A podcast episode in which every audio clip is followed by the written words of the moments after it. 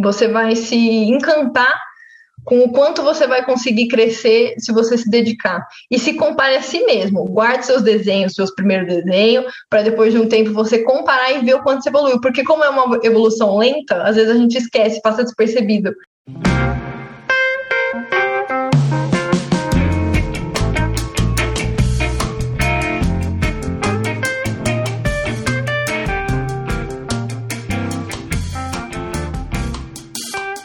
Muitas pessoas se dedicam ao desenho e à pintura com o objetivo de se tornarem artistas em tempo integral. Mas muitas questões surgem durante o caminho. Meu nome é Emerson Ferrandini e eu converso com artistas sobre os desafios, as conquistas, os erros e acertos que fazem parte dessa jornada. Você está ouvindo o Arte Academia Podcast, um bate-papo sobre pintura e desenho acompanhado de histórias inspiradoras.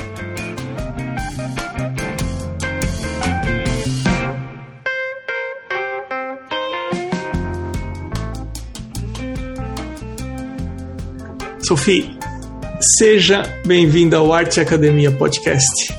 Ai, muito obrigada, Emerson. Para mim é um prazer estar aqui. Estou honrada. Já sou fã do Arte Academia. Ai, que legal. Obrigado. é, e conheço vários artistas que passaram por aqui, então é uma honra estar aqui também. E, posso, e espero que eu possa compartilhar algumas coisas bem legais também com você e com o pessoal que está em casa.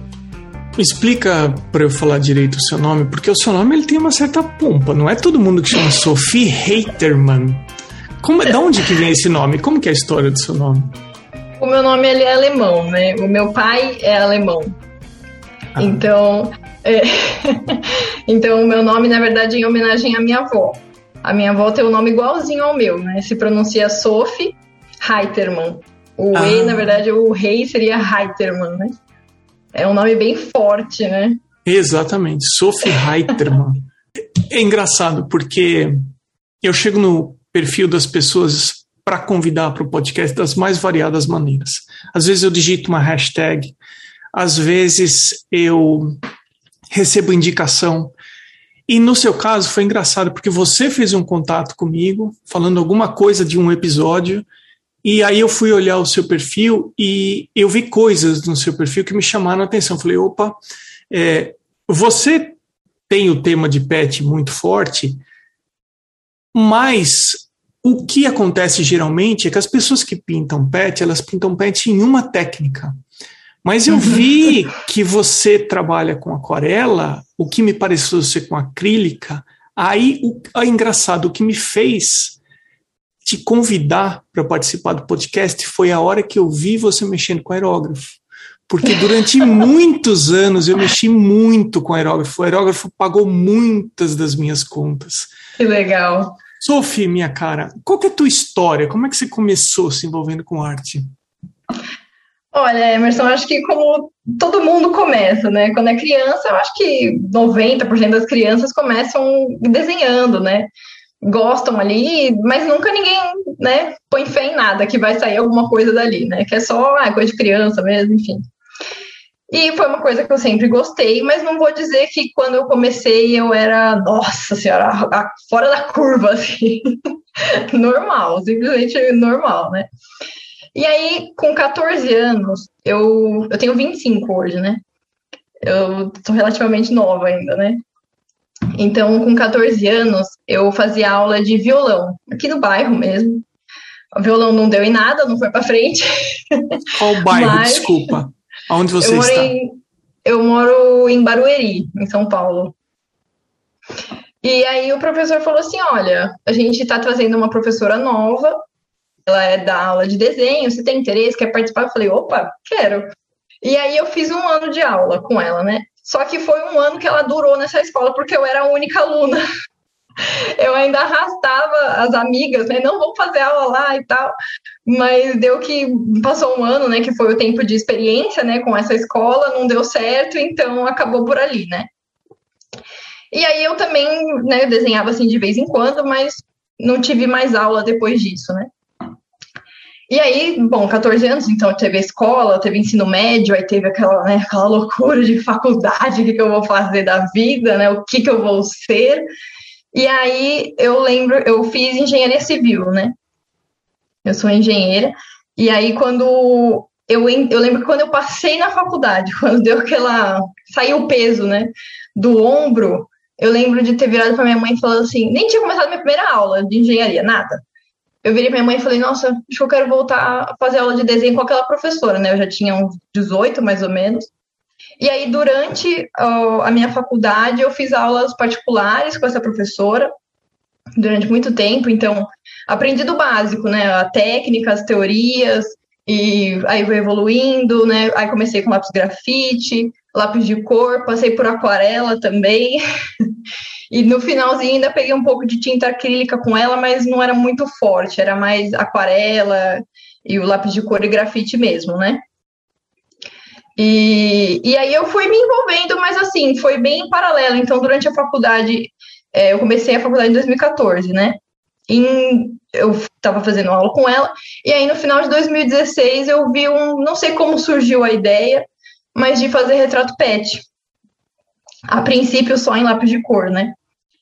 E alguns em lápis grafite também preto e branco, mas quase não vingou. O pessoal prefere mais o colorido, né? Remete mais ao animal, né? Estimação. E aí eu comecei em paralelo, então eu tinha umas encomendas ali, outras aqui, mas nunca pensei que isso poderia se tornar alguma coisa é, que eu fosse viver de, vamos dizer assim. nunca passou pela minha cabeça. Então, deixa eu entender. Você, enquanto você cursava a faculdade, você começou a pegar encomendas de pet. De pet, isso. E como é que você fez para pegar essas primeiras encomendas? Eu fui criando, foi no Instagram mesmo criei uma conta no Instagram e aí fui fazendo assim muitas coisas aos pouquinhos mesmo. Fui criando um site bem mequetrefe, mas tinha um site lá. então eu fui aos pouquinhos assim criando, mas como eu disse, eu nunca tive a intenção de trabalhar com retrato pet depois, sabe? Era uma estrinha, uma coisa que eu gostava de fazer, então eu ganhava por fazer o que eu gosto de fazer, então tava tudo bem. Então, ah. né? Lógico que assim, em alguns momentos, né, eu tive que me dedicar menos, né? Porque faculdade, depois você começa a estagiar, trabalhar, então Lógico que vai ter momentos que eu me dedicava mais só no final de semana, não conseguia mais me dedicar de semana, mas eu tentava me dedicar praticamente todos os dias. E aí você foi seguindo a faculdade, o que aconteceu daí para frente?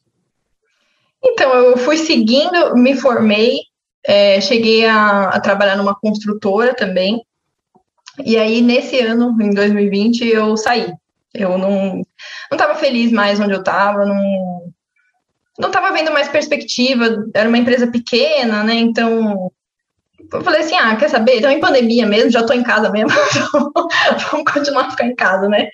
E aí eu saí e saí com a intenção de montar, tipo, um negócio próprio, assim, vamos dizer assim. E em paralelo, e levar também a arte, só que dessa vez trazer mais arte, né? Porque eu já fazia todos os dias, então eu chegava do trabalho, né, depois de um dia exaustivo, né? mas ainda tinha força dentro de mim de sentar e, e produzir as encomendas, né? Então, é, é, não, é, não vou dizer que é fácil, foi difícil. Hoje eu não consigo entender nada do que eu fiz lá atrás ou como que eu fiz. Eu acho que tem que gostar mesmo, porque não tem outra explicação. E, e aí a arte foi tomando conta é, nesse tempo para cá, né? Nos últimos meses, na verdade, né? Foi tomando conta, é, cada vez mais encomenda, conquistas também, parecia que só faltava o pontapé, sabe? O tipo, vai, se joga, que vai dar certo, sabe assim? E, e aí eu entrei em galeria, fui convidada, na verdade, né, para participar de uma galeria. Teve também a participação que eu fui selecionada para participar do Art of Love, né, que é a pintura de uma escultura de coração. É, enfim, teve exposição coletiva. Eu agora, recentemente, essa semana, fiquei também sabendo que eu fui, que eu vou participar de uma exposição virtual de Londres, que é foco só em retratos de vida selvagem. Então, assim, tá, as coisas estão girando, estão acontecendo. Eu não vejo o porquê eu falando, não, não, peraí, isso não pode dar certo, não é assim, sabe? Tipo, não posso ganhar dinheiro com isso, entendeu? Nesse sentido. Depois que você saiu do seu trabalho, que você não estava feliz, que você se dedicou, entrou de cabeça nos pets, começou a investir mais no Instagram, mais no seu site, foi no começo da pandemia e do começo da pandemia até esse momento, isso tudo aconteceu ou isso foi antes ainda? Emerson, eu saí do meu emprego em comecinho de maio. A gente está em outubro, então foi. Foi esse ano? foi. Toda, essas que eu comentei agora, né? Lógico que tiveram outras conquistas também que eu fui é, colhendo né, ao longo do tempo, mas essas que eu comentei agora foram desse período, desse pequeno período de tempo, né? O que você acha que você fez para isso tomar esse tamanho em tão pouco tempo? Você sabe me explicar? Nossa, Emerson, é difícil. Nem eu sei como aconteceu. Até eu me pergunto, nossa, mas às vezes eu esqueço, de verdade, às vezes eu esqueço é, das conquistas que já aconteceram comigo. Tipo, parece que eu tô começando ainda. Eu me sinto no começo. Eu não sei se em algum momento eu não vou me sentir no começo. Mas eu sempre, eu me sinto ainda no começo, eu sei que eu tô no começo. Mas às vezes eu paro e falo, caramba, mas eu já participei disso, já participei daquilo, já fiz isso, já fiz aquilo. Tipo, um monte de coisa legal que eu às vezes esqueço. Não sei porquê. mas. Então, eu, eu, o porquê que isso vem acontecendo, eu acho que, primeiro, né, eu consegui um, um tempo maior para me dedicar no meu trabalho ao meu trabalho artístico e também porque é uma coisa que eu já venho dedicando há muito tempo. Então, assim, muitas dessas é, conquistas eu acho que também foi por essa disponibilidade de tempo. Por exemplo, vou contar uma história aqui, mas não tem muito a ver, mas eu entendo o porquê que aconteceu. Esse Art of Love é uma empresa, né, que é a escultura do coração, né? Sei se você já ouviu falar, mas é uma empresa que faz todos os anos essas parades que eles falam, né? Já teve de vaca, escultura de vaca pintada, escultura de onça, escultura de orelha, e sempre tem uma causa por trás, né? Por exemplo, os de onças é para ajudar o Instituto Onça Pintada, por exemplo, né? Então todos têm uma causa. E em 2019, quando eu estava trabalhando, tinha acabado de me formar, eu tentei participar da seleção do Jaguar Parade. Não entrei na época eu fiquei, né, você fica revoltado. e aí, esse ano, quando eu passei, né, no, é a mesma empresa que faz, né? Então, esse ano, quando eu fui chamada, eu agora consigo entender o porquê que eu não fui chamada em 2019. Por mais que não tenha, assim, é, eu entendi que o meu trabalho evoluiu nesse tempo, lógico, né? E também não só isso, mas se eu tivesse sido aceita lá em 2019, eu não ia ter o tempo para me dedicar, o tempo que eu tive para me dedicar para o coração. Eu fiquei uma semana praticamente trabalhando o dia inteiro, praticamente sem pausa, no coração. Então, assim, em que momento que eu ia, enquanto eu estou trabalhando, enquanto eu estou estudando, ter essa brecha de pegar uma semana minha, conseguir me organizar, né, para falar assim, olha, eu não, essa semana não vou trabalhar nem estudar, então eu vou me dedicar àquilo. Não faz sentido, né? Então hoje eu consigo entender. Não, é, é e assim, até para ficar claro, né? A coisa ela ganhou um outro tamanho, você chegou, você atingiu um outro nível a partir de maio desse ano, mas não significa que você começou em maio Exatamente. desse ano. Você começou muito antes, você só não se dedicava integralmente a isso. Então, Sim. você tinha um trabalho, você à noite você foi aprimorando e atendendo. Assim, muito legal essa tua história, porque tem muita gente nessa situação. E o grande momento é o momento que você falou: ah, tá bom, então assim, esse trabalho não tá legal, eu vou sair e vou começar a fazer as minhas coisas. Então, você está contando para mim aqui, para quem ouve o podcast, o seguinte: a partir do momento que eu decidi entrar de cabeça, uma série de boas coisas começaram a acontecer comigo. Bom, e, e tem sido tudo muito bom, né? É, então, por exemplo, agora eu consigo atender mais encomendas, então tá tudo vindo. Né? Parece que é de uma forma natural, mas é o que você falou, né? Não é. É uma coisa que foi construída há muito tempo. Né? Não é de ontem que eu estava trabalhando e hoje eu virei artista que consegui um monte de coisa, não.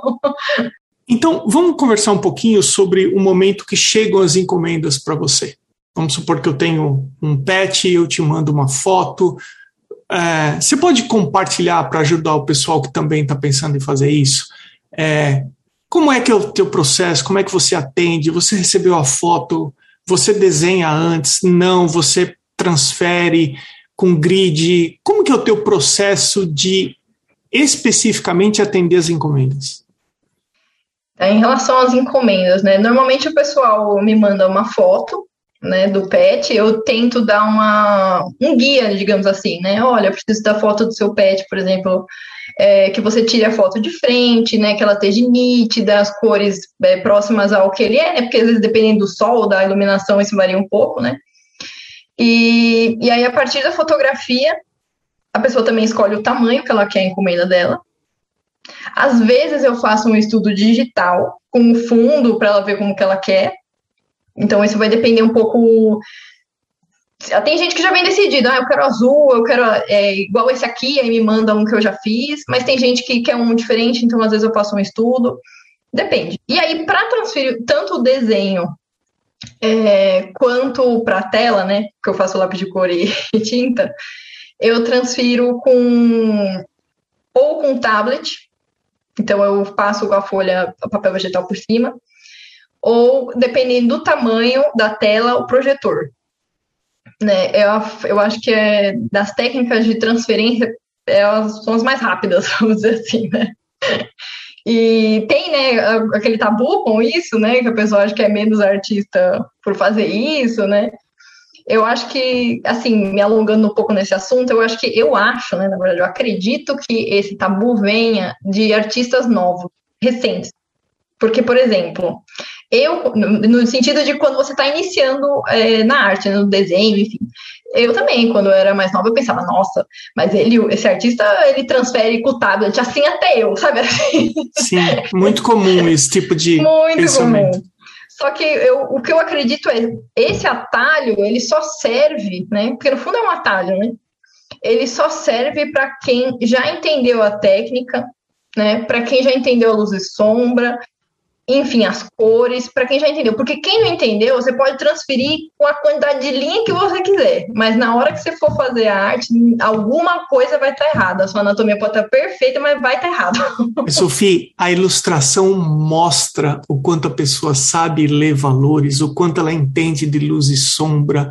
A função do desenho muitas vezes é exatamente capacitar a pessoa para entender luz e sombra, para entender volume, para entender valores. O estudo do desenho, que é um fundamento da pintura, ele entra exatamente nisso. A pessoa pode decidir que o desenho vai ser o produto final do trabalho dela. Ok, mas se você for para uma academia tradicional de arte e você quiser se formar como um pintor, você vai começar estudando desenho para aprender exatamente isso para aplicar a hora que você mudar a ferramenta do lápis para o pincel, mas esses conceitos já estão cristalizados.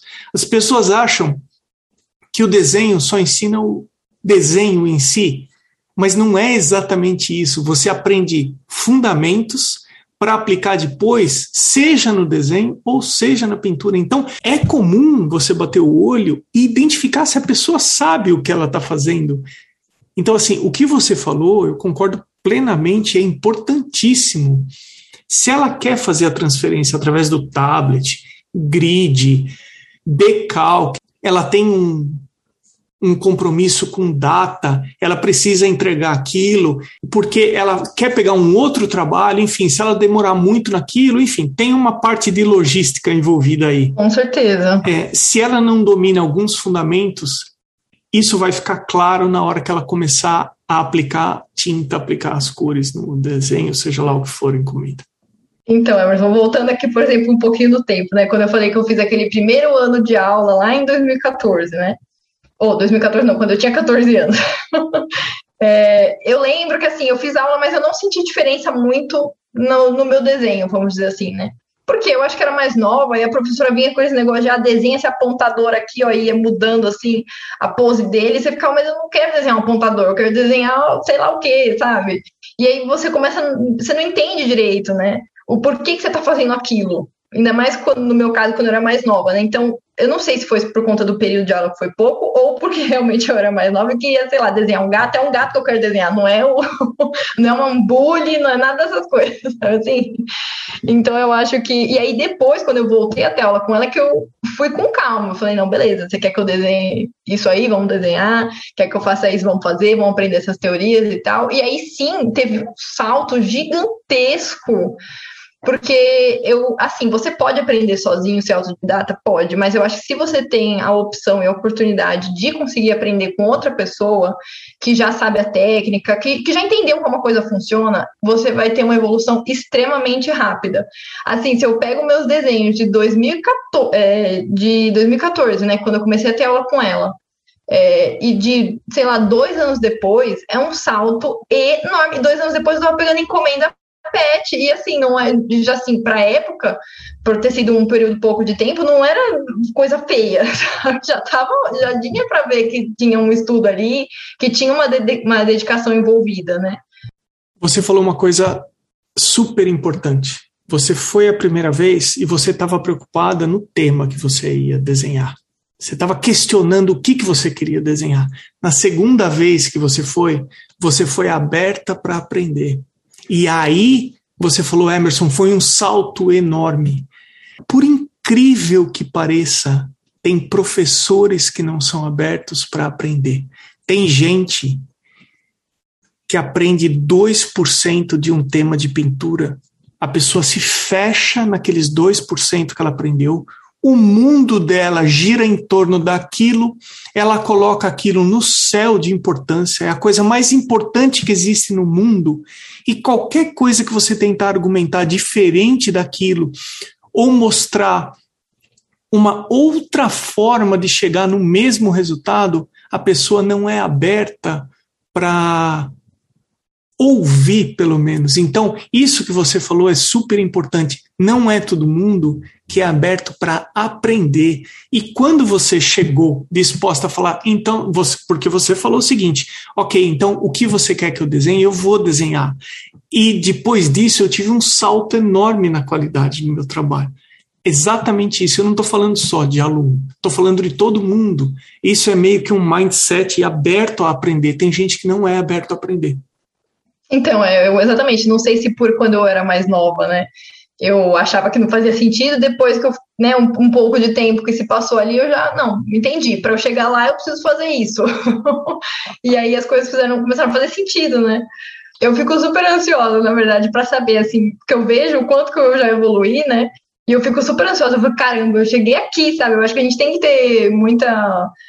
É, a gente tem que sentir muito orgulho de si mesmo, né? De ver a evolução nossa, e eu tenho muita ansiedade, assim, ao mesmo tempo, né? Me, me contenho, mas eu tenho muita ansiedade de saber, pô, e daqui cinco anos, aonde que eu vou estar? Tá? Sabe assim, o que, que eu vou estar tá fazendo? Como que vai estar tá minha arte? Porque a gente não tem como prever isso, né?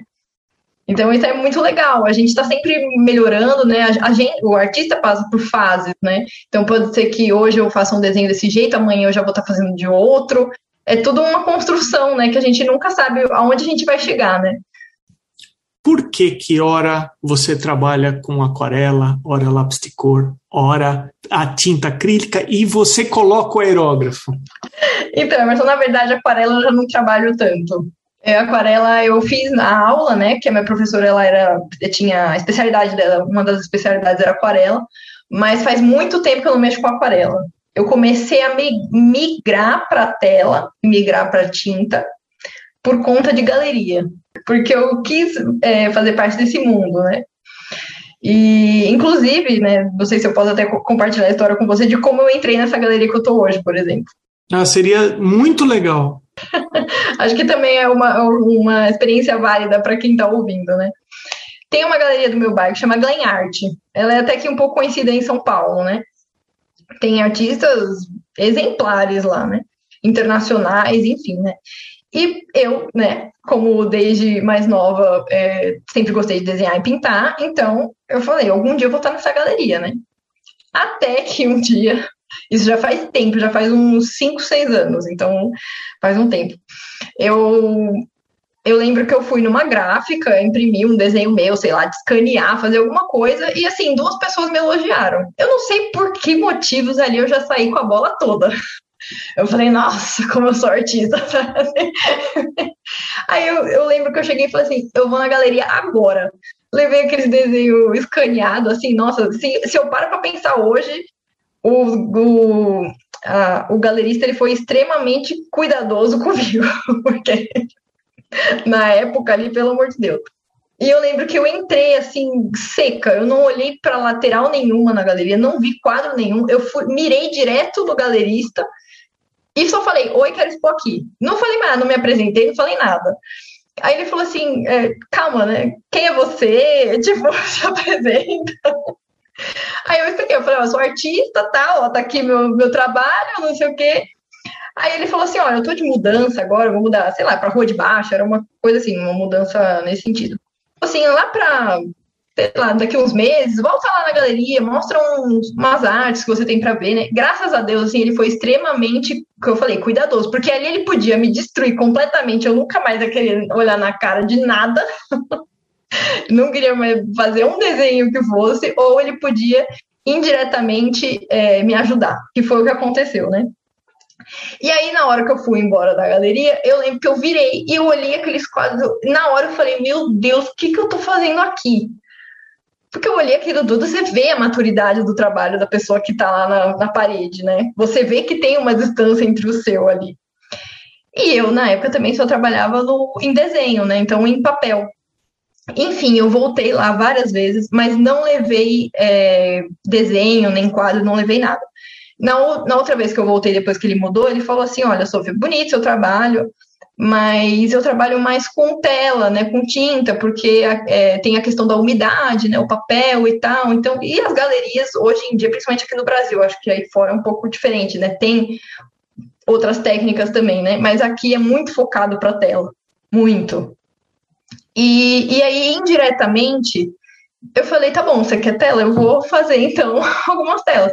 Então, só que foi um processo muito devagar, porque eu tinha pouco tempo, né, faculdade, trabalho, enfim. Então, eu fazia uma, umas duas telas no ano, sei lá, mas já ia começando a pegar a prática, né. Até que, mais ou menos em maio do ano passado, em maio de 2020, eu comecei a fazer mais retratos pads em tinta e comecei a oferecer retratos pads em tinta, porque até então era só lápis de cor. Eu falei, bom, vou pegar retrato pad para também dar um gás aí aprender mais, né? e ainda se receber por aprender. então, beleza, ótimo. E aí fui melhorando, fui melhorando, fui melhorando até o momento que eu achei que eu estava numa. Enfim, eu nunca larguei essa galeria, assim, tinha exposição, eu ia, participava. O galerista sempre foi extremamente é, carinhoso, me apresentava para os outros artistas como a futura, é, futura artista da galeria. Só que eu não ia lá mostrar meu trabalho, porque eu sabia que não estava ainda num nível bom. E ele sempre me cobrava: vem trazer seu trabalho, vem trazer seu trabalho. E eu, não, não, não, tipo, calma. e nisso passaram, que eu falei, cinco, seis anos, né? E aí, esse ano, eles estavam já implorando. Eu falava, mas eu não tenho nada para levar. E eles, não, traz, traz o que você tem, mostra pra gente, isso aqui. Aí eu levei, eles ficaram com os trabalhos, hoje já estão com outros também. Então, nossa, eu sei da oportunidade que eles estão me dando, porque eles me convidaram, né? Praticamente imploraram, né? para eu ir lá participar. Então é muito legal, né? Mas é, também serve a lição de que, você vê, foram cinco, seis anos de né, de trabalho ali para chegar num nível de galeria, vamos dizer assim, né? Então é por isso que hoje eu também trabalho mais com tinta, porque eu quero participar desse mundo. Eu sei que hoje a galeria ela perdeu um pouco assim de força, né? Porque antigamente era muito, você precisava de uma galeria para mostrar o seu trabalho, né? Não tinha como você sair na rua mostrando o seu trabalho, não tinha rede social, não tinha nada, né? Mas hoje eu acho que ela ainda tem um papel muito importante, assim, de até talvez de status, não sei mas eu acho que ela ainda é importante sim. Então eu quero ter essa experiência não só com essa galeria, mas com outras também. Ouvindo você falar, me ocorreram duas coisas. Primeira, você falou que a hora que você entrou lá para falar, eu quero expor aqui, você falou que você não olhou para o lado, você colocou não. ele no seu foco, na sua mira, você foi direto. Então, eu estou assumindo aqui que você estava com medo. Pode ser. você teve que enfrentar um medo. E eu ouvi num podcast recentemente o seguinte: que coragem não é a gente fazer sem medo, é a gente fazer com medo. É com medo mesmo você enfrentar e fazer com medo mesmo. E a segunda coisa que eu queria comentar com você é o seguinte: você depois virou olhou os quadros e falou: Nossa, olha a maturidade dos artistas que tem aqui. Ele foi educado comigo, ele ficou insistindo para eu levar trabalho. Por acaso passou pela sua cabeça que ele conseguiu enxergar naquele primeiro desenho que você mostrou para ele alguma coisa a ponto de ficar te convidando constantemente para levar outros trabalhos? Eu Talvez ele tenha enxergado alguma coisa que você não enxergou. Talvez o olho dele, como galerista, identificou alguma qualidade no teu trabalho que você mesma não acreditava ter. Com certeza, sem dúvida. Eu, eu, eu, já falei isso para ele diversas vezes, que ele indiretamente me ajudou numa evolução tremenda também. Porque indiretamente eu ficava com aquela pulga, eu vou entrar naquela galeria, eu vou entrar naquela galeria, eu vou fazer acontecer, entendeu? Então, eu acho que ele indiretamente, com certeza, me ajudou. Eu, com certeza fez o meu trabalho evoluir. Sophie, muito legal essa história. Eu, eu espero que ela inspire outras pessoas a fazer o mesmo. É, tem um pessoal que ouve o podcast que tem uma curiosidade em relação a como os artistas pagam as suas contas. Se a pessoa vive 100% da arte, se ele é artista em tempo integral ou não. É, você deixou o seu trabalho, você deixou um trabalho estável, embora você estivesse infeliz, e hoje em dia você se dedica 100% às encomendas, à arte que você produz. Sim, é, se você não quiser entrar em detalhes, você não precisa entrar, evidentemente, mas fazendo um paralelo da época que você tinha um emprego estável com hoje em dia, que eu estou assumindo que você paga as suas contas com o trabalho, com as encomendas, você consegue fazer um paralelo? Como que está a sua vida financeira hoje, por exemplo? Olha, Emerson, eu, eu pago as minhas contas com a arte, sim. É, e, mas assim, eu também não tenho muitos gastos, vamos dizer assim, porque eu, como ainda sou nova, ainda moro com os meus pais, né? Eu quero que a arte sim dê essa minha independência, não só além de financeira também, é, de poder morar em outro lugar, enfim, né? Só, então, hoje sim, paga minhas contas, tranquilo. Lógico que não é fácil, é, porque no fundo é o que você falou, né? Era um trabalho estável. Então agora é um mês ganhar mais, um mês ganhar menos, e, e vai assim. Você tem que olhar agora com o olhar de empreendedor, né? É diferente do que você está empregado, vamos dizer assim. Você tem a segurança, mas você agora que tem que fazer essa segurança, vamos dizer assim. Você sabe que, porque eu acho que às vezes alguns artistas não vingam porque eles não desenvolvem a habilidade que precisa ser desenvolvida, por exemplo, um pensamento como um empreendedor, como alguém que é, é tem que pensar além do lado artístico. Sem dúvida, Emerson. Eu até fiz um vídeo recentemente né, no, no meu Instagram fazendo essa brincadeira, né? Das várias eus que tem que ser para você ser artista, né? Porque você ser artista de só querer ficar desenhando e pintando, esquece. Você vai ficar desenhando e pintando, mas não vai te levar a nada. Isso vai ser um hobby. Mas agora você tem que saber marketing. Hoje você tem que saber montar seu site. Você tem que saber criar post, editar vídeo, gravar o seu processo de pintura. Você tem que cuidar do seu financeiro, né? Você tem que saber quanto você ganha, quanto você está fazendo, quanto você está gastando. Você tem que saber tudo, né? Eu falo que assim, a gente vai de estagiário a dono de empresa num dia só. porque é você que faz tudo, né? É, são os vários eus, né? E sempre vai ter uma parte chata. A parte legal vai ser você, vai ser o seu momento de você sentar, fazer sua encomenda, fazer sua pintura. Mas a parte chata ela também existe, né? Eu falo que a parte chata eu faço, eu sofro, mas eu sofro com um sorriso no rosto, porque se eu tô tendo que fazer essa parte chata é porque tá dando certo. Sophie, é, e como que é o seu processo de colocar preço? Como é que você forma o preço das encomendas que você atende? Emerson, isso é difícil, viu? É. Meu Deus do céu, como eu queria terminar a arte, entregar para alguém que soubesse, falar assim, vale tanto, e eu viro para o cliente e falo, vale tanto, quer?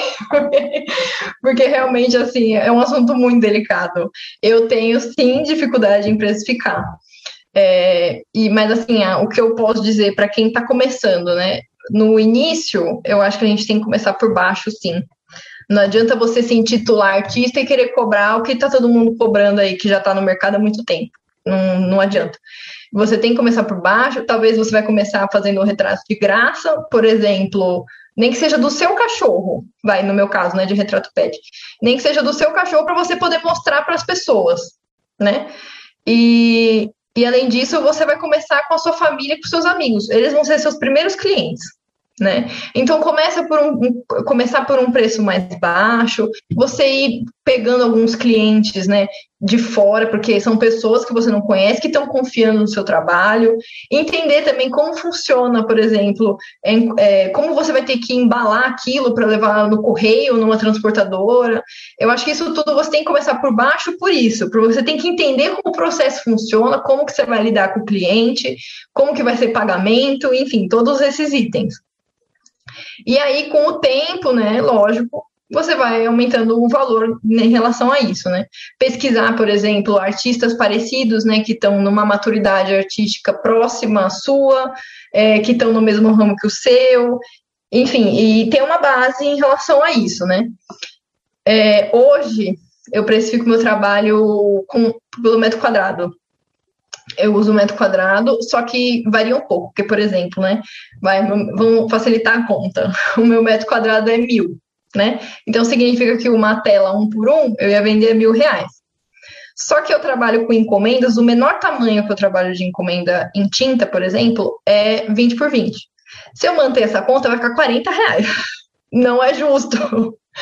Então, o meu metro quadrado, ele, ele, é, men ele é maior a obras menores, digamos assim. Pra, você tem que ter um preço mínimo, vamos dizer, né?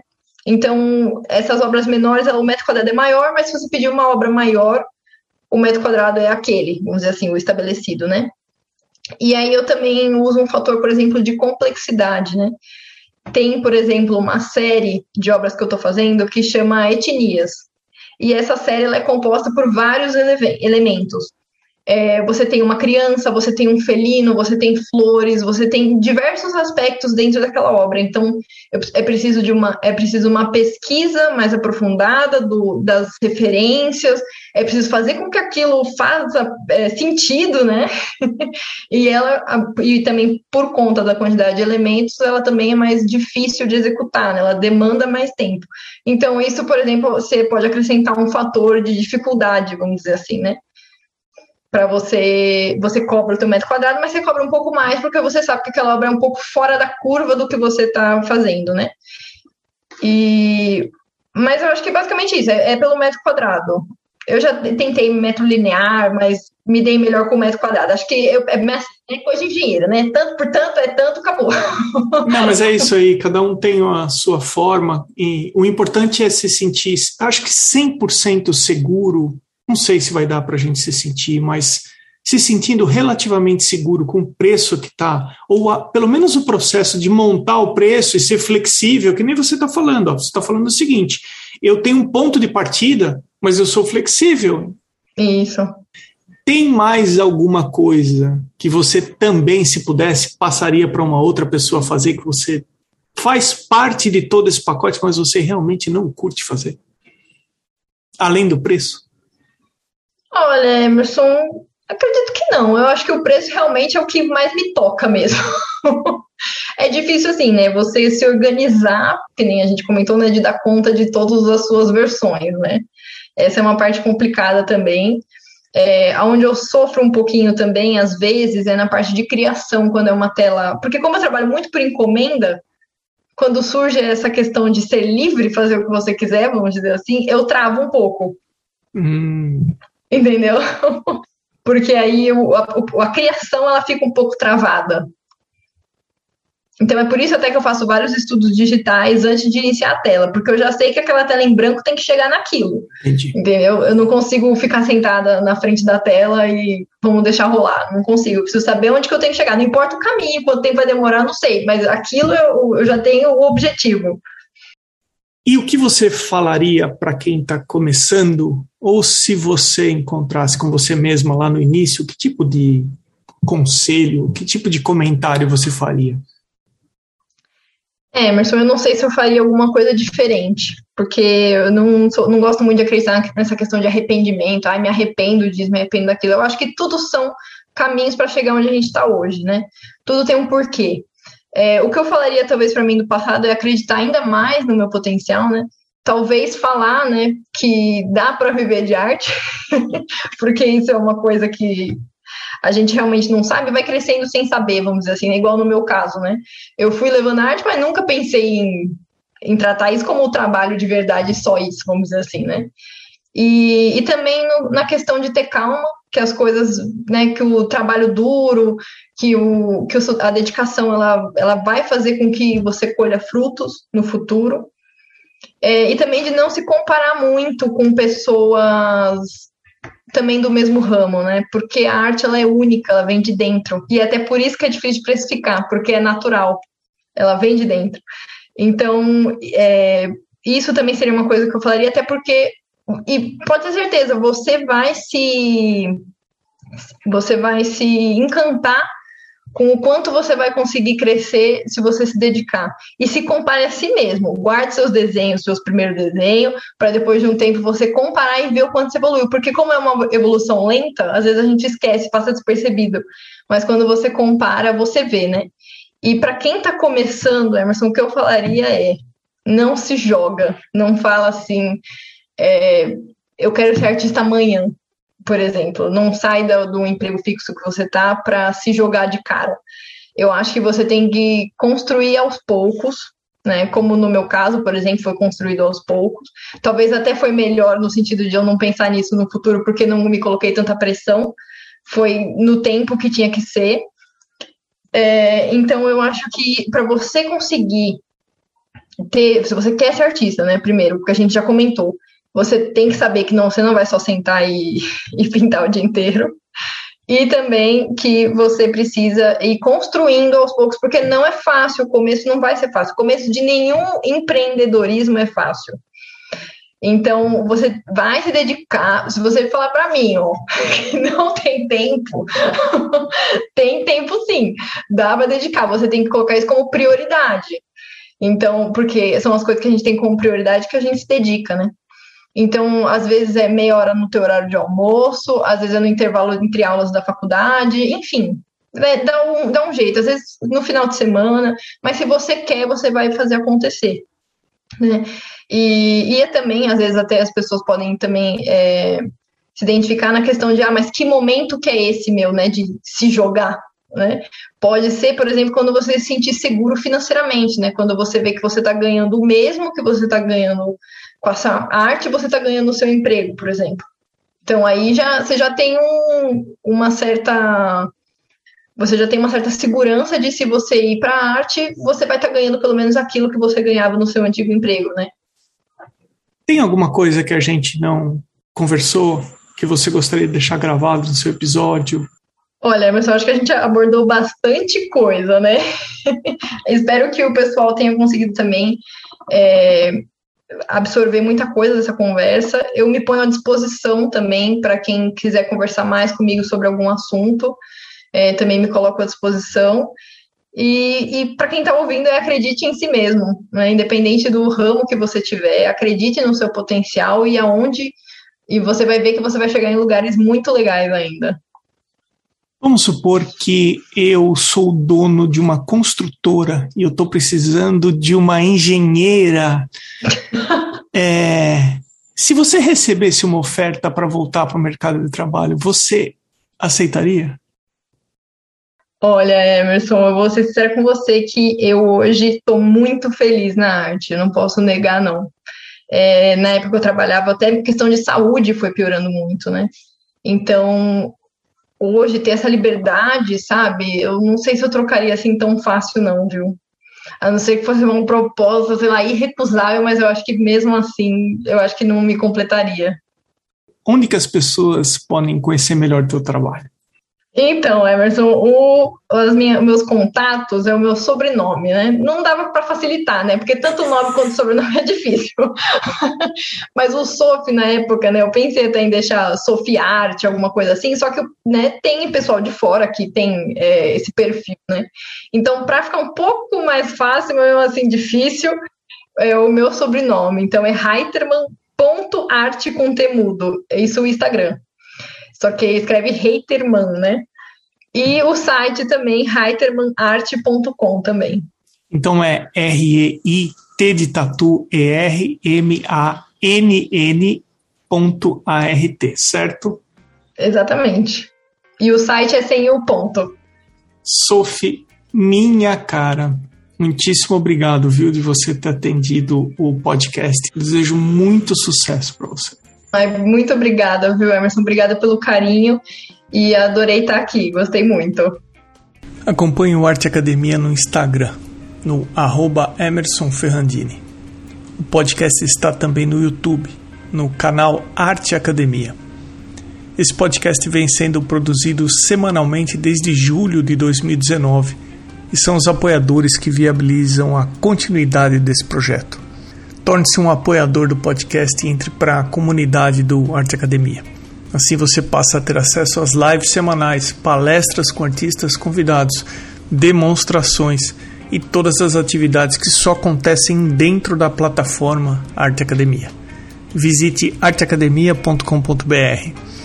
A seguir o Instagram dos atuais apoiadores: Arte Gravura Amanda underline Novas underline Arts, Beatriz underline Lima underline Arts, Cibele Monteiro ponto art, Duarte underline Vaz underline, Elaine underline Art underline Drawings, Desenho ponto Designio, Irmigar underline Desenha, Janaína Ângelo ponto Art, Mari Delmonte ponto Art, Mário Sérgio ponto Freitas, My underline Paintings, Mônica Mendes Artista, msouto.arte, Osvaldo underline Soares underline arte, Patrícia underline PV, Pellegrini Ivana, Sérgio underline Fuentes underline Ilustra, T Costa Arte, Van Casberg, Vinícius Mendes Arte.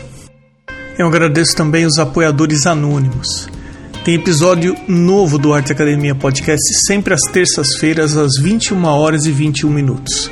E no próximo episódio Eu não tô dizendo que é fácil viver de arte no Brasil, mas assim, é possível. É possível a gente não pode deixar com que as pessoas terminem com o nosso sonho sem a gente tentar. Então, acho que a principal coisa que eu diria para mim mesma quando eu era pequena é eu sou Emerson Ferrandini, obrigado pela companhia e até o próximo episódio do Arte Academia Podcast.